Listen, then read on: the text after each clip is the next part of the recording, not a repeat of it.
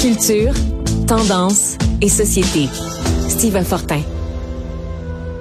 Alors Steve, tu veux nous parler d'un article qui a été publié qui nous parle de l'université euh, Berkeley aux États-Unis, euh, qui est à la fois une université très réputée, puis en même temps, on sait que c'est aussi beaucoup là que euh, tout le mouvement woke peut vraiment s'exprimer dans toute sa splendeur. C'est quoi leur dernière invention à Berkeley? Ah ben là récemment, euh, c'est euh, ce, qui arrive là, c'est que la question palestinienne euh, juive, c'est Israël-Palestine s'est invité à l'université Berkeley et ce qui est en train de se passer là-bas, c'est que il y a neuf groupes d'étudiants, mais pas que des étudiants, il y a là-dedans aussi des, des, des, gens qui sont des intervenants de l'université au sens large. Et ce qu'on veut, c'est bannir le, le tout, tout, euh, tout invité, tout conférencier qui aurait des, vues ou des opinions pro-Israël.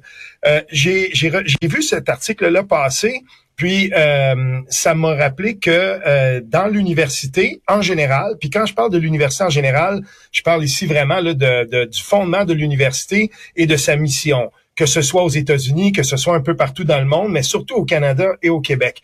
Parce que cette question-là euh, dépasse de beaucoup les seuls cadres de notre université québécoise ou, euh, par exemple, à l'Université d'Ottawa, où plusieurs euh, professeurs québécois enseignent, soit dit en passant. donc, ça dépasse.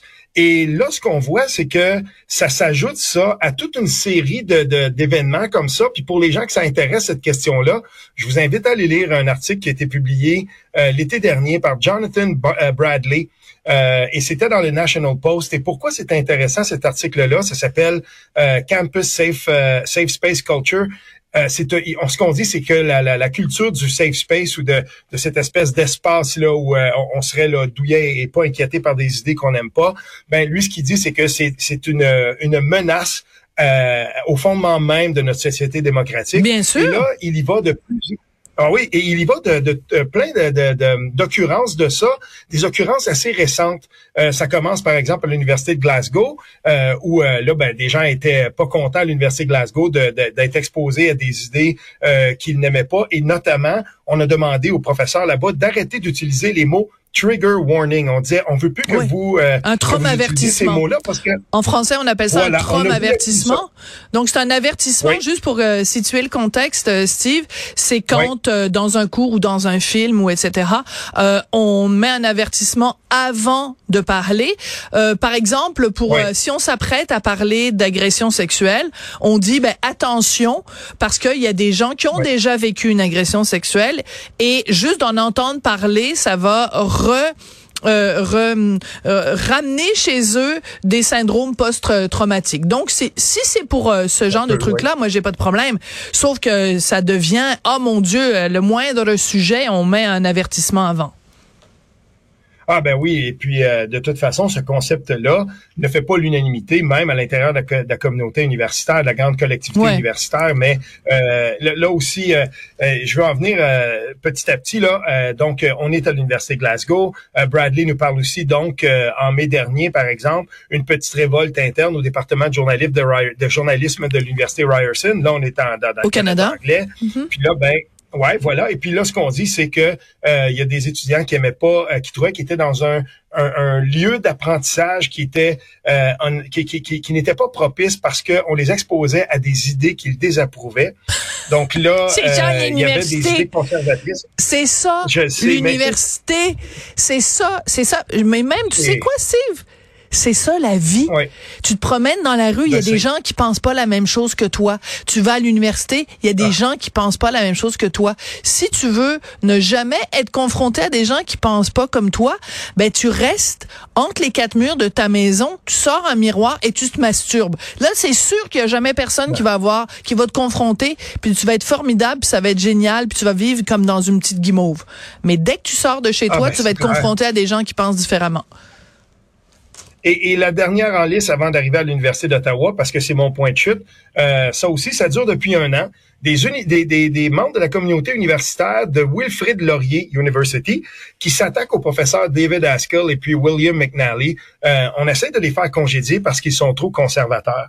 Et, et, euh, et là, on en arrive, euh, donc tout ça, on en arrive maintenant euh, vers l'Université d'Ottawa parce que ce qui se passe à l'Université d'Ottawa, euh, on en entend souvent parler et euh, aujourd'hui, donc, euh, Anne Gilbert, Maxime Prévost et Geneviève Tellier, des professeurs à l'Université d'Ottawa, puis qui, ont qui, sont dans le collectif Liberté Malmenée. Mm-hmm. Donc là, on revient sur le l'espèce de rapport du, du juge Bastarache sur ce qui s'était passé il y a deux ans, donc avec euh, Verouchka, lieutenant Duval.